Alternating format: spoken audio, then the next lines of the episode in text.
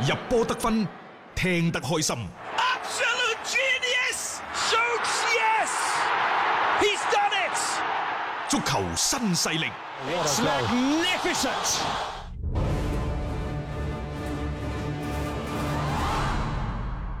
啊！琴日仲值得一提嘅富力嘅球員呢係黃正宇，原來琴日呢係佢第七十八次代表廣州富力征戰中超嘅賽事，嗯，終於係射入咗個人職業生涯，即係中超職業生涯嘅第一個入波，嗯，啊並且呢個入波係非常非常之好靚漂亮嘅好嚇，靚好靚嗯讓佢並唔係太擅長嘅左腳，然之後圓月彎刀式嘅入波，又或者叫做碧鹹式嘅入波，係啊，非常之漂喺亮，個湖值得頂嗰度一嗯腳嘅巧射啦嚇，可以咁講啊。誒，佢而家嘅位置已經同從當時嘅中衞嘅位置提到去一個後腰嘅位其置。實當初呢，佢出嚟，我哋睇過幾場嘅賽事之後，就覺得，嗯因為佢可能踢後腰會更加好，因為點解呢？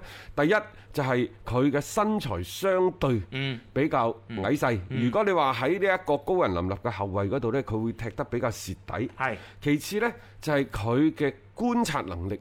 比較強，嗯即係喺場上觀察能力比較強。呢啲人呢，其實更加適合係打後腰嘅。位置感好緊要啊嘛，嗯，咁啊，所以你可以睇到其實誒喺呢個賽季啦，黃正宇基本上上場都係充當住呢一個位置嘅一個主佢要嘅任開始務，佢其實最好最犀利嗰陣時係一七年，嗯嗰陣、時係非常之驚豔嘅。啊當年係二十歲，誒你諗下最佳 U23 嗰年嘅三十場嘅中超賽事，佢有廿九場，嗯好犀利嘅。咁啊，但係呢，就一八年、一九年呢兩個賽季呢，就相對慢慢慢慢少咗。嗯少喺邊度呢？就因為個身材，又或者係面臨一個瓶頸。咁、嗯所以無論係後期嘅史路誒史史路高域啊，嗯其實對佢嘅使用又或者個嗰個即係重用嘅程度呢，係逐年喺度下降。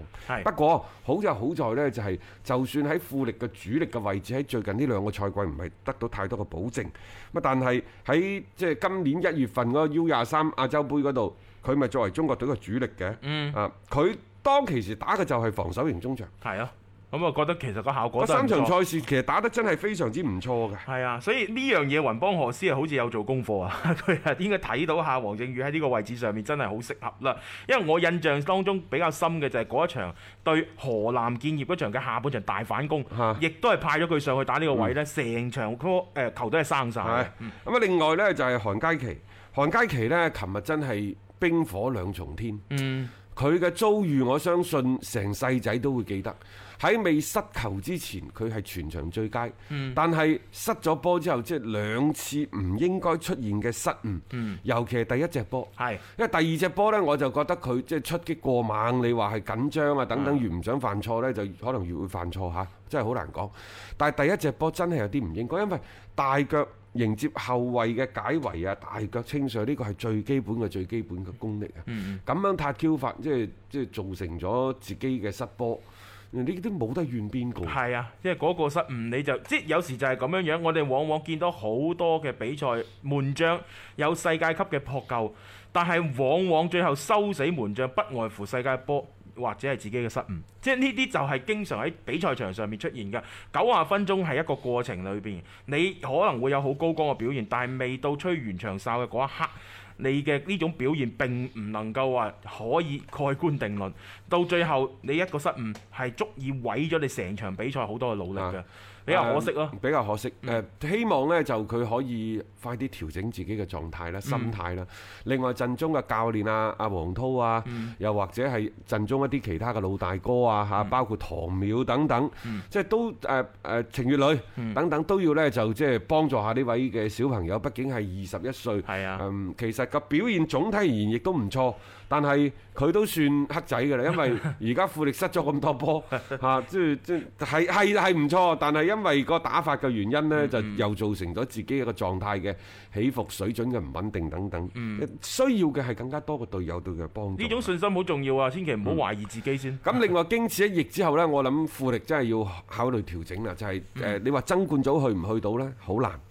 咁可能你就要去保級組嘅咯。係啊，保級組就面臨住呢，就兩兩對碰，即係保級組嘅淘汰賽嚇你到底喺第一浸逃出生天，定喺第二浸？浸逃出生天，因為唔係第一浸就第二浸啦，第三浸嗰下嘢。好牙煙㗎啦。冇冇噶啦！你一係就降班，一係仲要去同呢一個中甲誒嗰中甲嘅第二名去打，係所以唔係第一浸就第二浸。咁對手有咩特點啊？而家係邊個對手，我哋先唔好理先，先做好自己。係好啦，琴日喺廣州恒大。一個火力咁強勁嘅，而家全中超火力最勁就係呢隊波，咁樣你都可以守到對方一動都冇。咁係咪？但係呢場賽事到底有乜啲咩其他嘅因素我哋唔知嚇。嗯啊，係咪即係話你頂得住恒大兩隻波，你就可以頂得住其他對手更加即係即係咁 呃嗰個進攻呢？係啦冇錯啦啊我哋唔知道啊，但係。接住落嚟仲需唔需要揀人？仲需唔需要買人？我哋成日都講，其實喺九月份係咪應該好好地咁利用呢一個嘅轉會窗，轉會窗？嗯，如果加多個類似杜石咁嘅人，年係啊紀大啲都唔緊要，三十一二歲都就冇係所謂頂。呢一個賽季先啱唔啱啦，啊唔好諗遠然之啦。嗯後後腰再加多個。啊！你又搭黃正宇又好，你話搭李提香又好，等等，嗯先紮好個題先。前邊你就連拿天奴係，同埋呢一誒個沙沙巴，巴係啊啊你就四個外援，你冇呢一個所謂嘅歸化球員嘅情況之下，你四個外援名額，嗯包括迪比利，用盡佢，一定要用足佢，用盡佢。喺咁嘅情況之下呢，就而家要考慮嘅唔係爭冠組，唔係呢個月嘅情況，唔係呢個月嘅事情。而家要考慮嘅更加多嘅就係十月。係啊，十一月第二階段點打？老實講，就係嗰兩場波或者四場波嘅啫。第一場第一個兩場波得唔得？唔得嘅話就第二輪嗰兩場波，嗰、個就生死決戰。一定要搏噶啦。你再唔搏嘅話就知啊。你唔好理佢中超咩賽制都好，係人啊哋而家都講咗啦，淘汰制。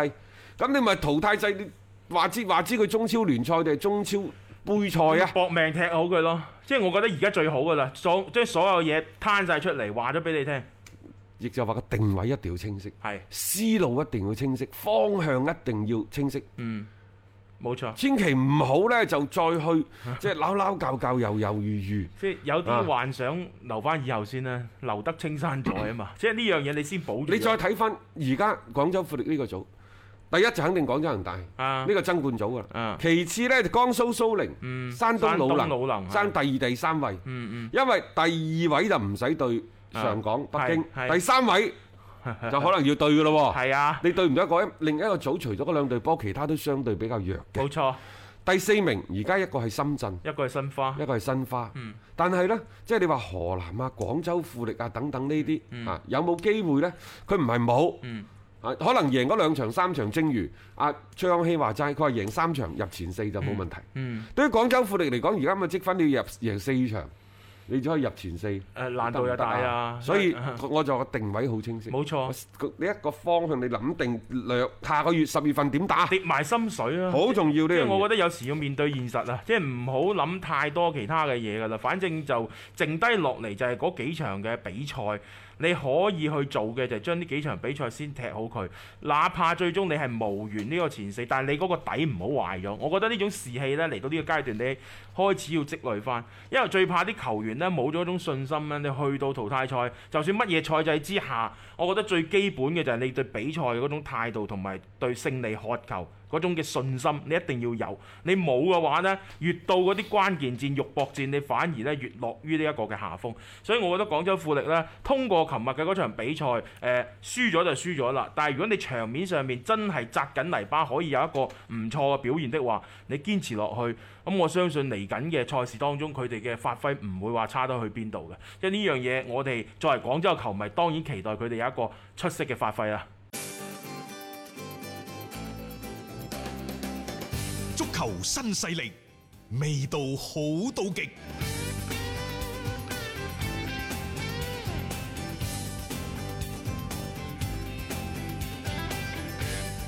接落嚟呢，我哋睇睇就係有關亞冠聯賽嘅問題，因為其實呢，就喺呢個月啊，西亞區嘅亞冠聯賽呢，就全面復賽，嗯就安排喺卡塔爾嗰度進行。